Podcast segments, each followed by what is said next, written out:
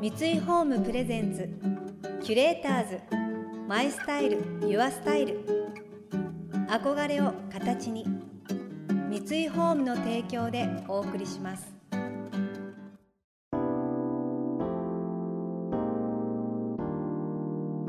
溢れる情報の中で確かな審美眼を持つキュレーターたちがランデブー。今日のキュレーターズは山崎静代です。木原千春です。想像力を刺激する異なる二人のケミストリー。三井ホームプレゼンツキュレーターズ。マイスタイルユアスタイル。ナビゲーターは田中れなです。今日のキュレーターズは南海キャンディーズのしずちゃんこと山崎静代さんと画家の木原千春さん。しずちゃんは大阪府出身。お笑いコンビとして活躍する一方ボクサー女優としても活動し映画「フラガール」や連続テレビ小説「ひよっこ」などに出演。また幼い頃から絵を描き今年初の個展を開催されました。一方山口県生まれの木原さんは幼少期から画家を志し独学で絵を学びます。動物や昆虫など自然界のモチーフを使って描き数々の個展やグループ展に参加されています。しずちゃんが木原さんの個展をふらっと訪れたことで仲良くなったお二人ですがそもそも木原さんはどのようなきっかけで画家を目指そうと思ったのでしょうか？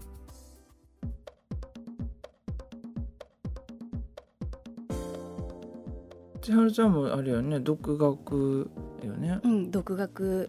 そこいつから書き出したとかそんなことは改めて聞いたことなかったけど、えっとね、まあ、子供の頃から絵は好きでうん、でおじい祖父母宅に美術の本があって日本の画家さんがバーってなんか載ってたのね。でそれ見てあの画家っていう仕事があるんだって知って画家になりたいなと思って小4とか5ぐらいかなそれで多分中学1年生の美術の教科書に、うん。あのダ・ヴィンチの「モナ・リザと」うん。あのフランシス・ベーコンっていう人の「あのうん。頭部叫び」っていう絵が載っててうん。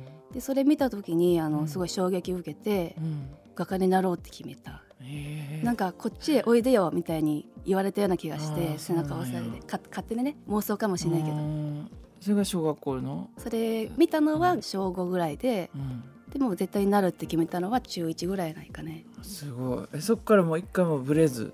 ブレず。へえ、で多分なんでこんなにうん。好きでハマったのかっていうとその、唯一その自己表現ができるのが絵だったのかもしれないね、でもそう思ったらもう早い時に見つけたんやねもうそうなるね。それはありがたいなって思いますけどね、ううん。ん。えなんでしずちゃん逆に絵を描くきっかけって何だったの？うーんでもなんか落書き程度に物心ついた時から、なんかみんな女の子のお姫様の絵とかよく描くやんか、うん。ああいうのを描いたりしたりして、でその後もなんか少年漫画とか描いたり。へー。絵描くことは好うんきではあったよ、うんうん。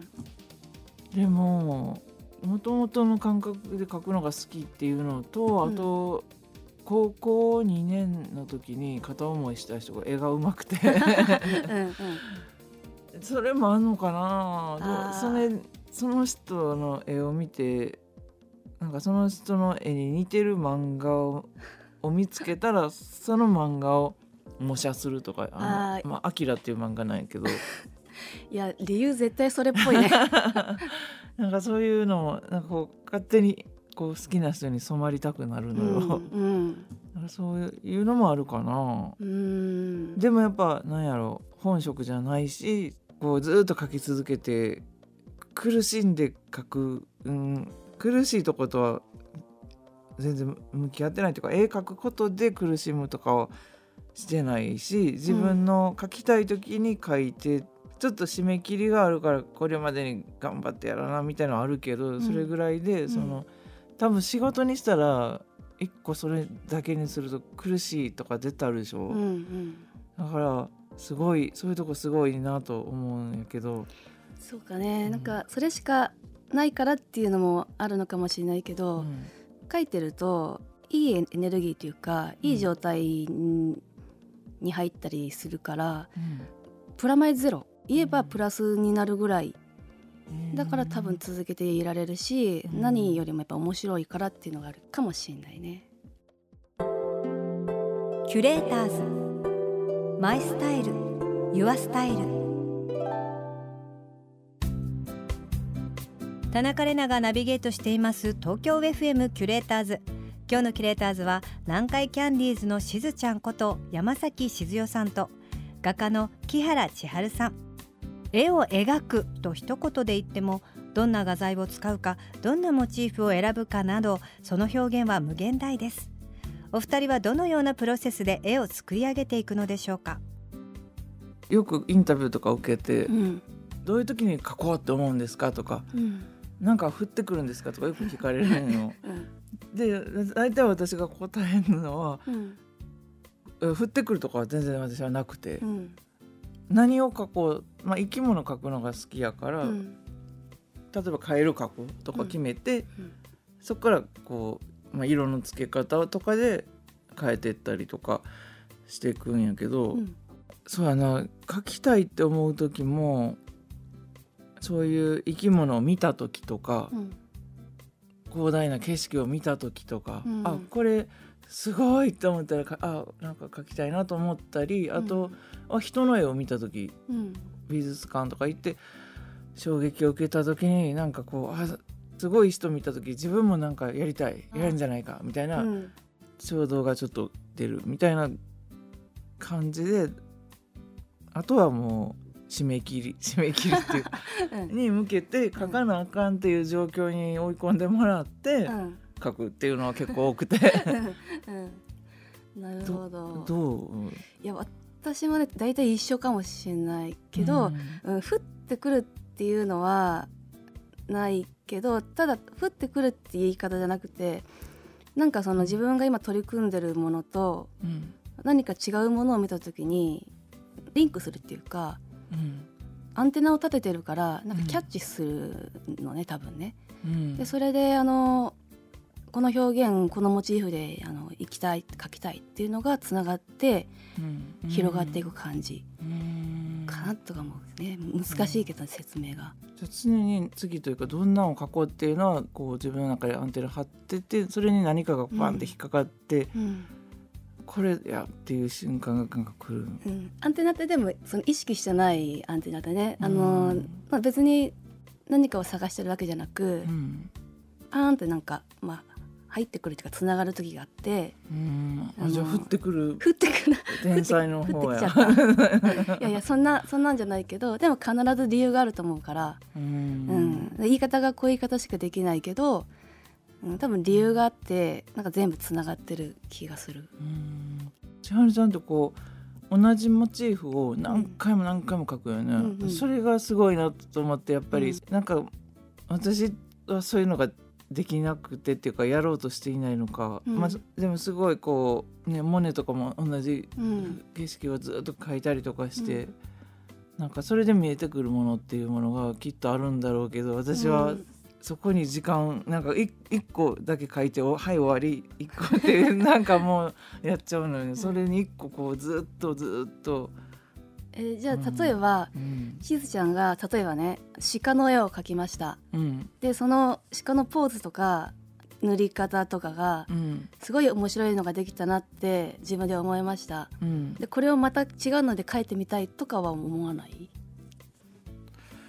ああんまり思わないかな、うんもうどんどんどんどん次の新しいモチーフっていう。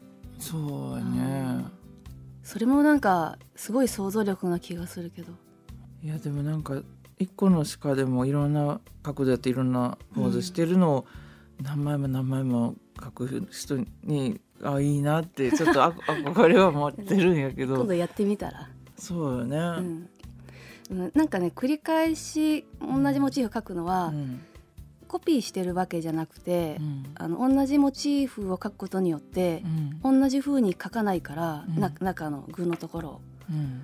だからねあのす固定概念とかをいろいろなんか超えていけるというか、うん。表現っていうのであのどんどん崩していける可能性がいっぱいあるから繰り返し書くし、まあ、ブラッシュアップにもなるけど、ブラッシュアップ1であの表現を広げていく可能性をどんどん開拓していくっていうのが9なぐらいだから多分連続して書けるしなんかそうやってったらまた違う次の段階が出てきてそことつながっての多分繰り返しかな。あとなんか過去帰ってきたものあるじゃない、うん、もう多分20年以上やってきたけど、うん、そういったものもあの今助けてくれたりとかなんかね、うん、全部つながって回ってる感じがする。でもずっと帰ってきたから、多分そういうのが今できてるんだろうけどね。うんキュレーターズ。マイスタイル。ユアスタイル。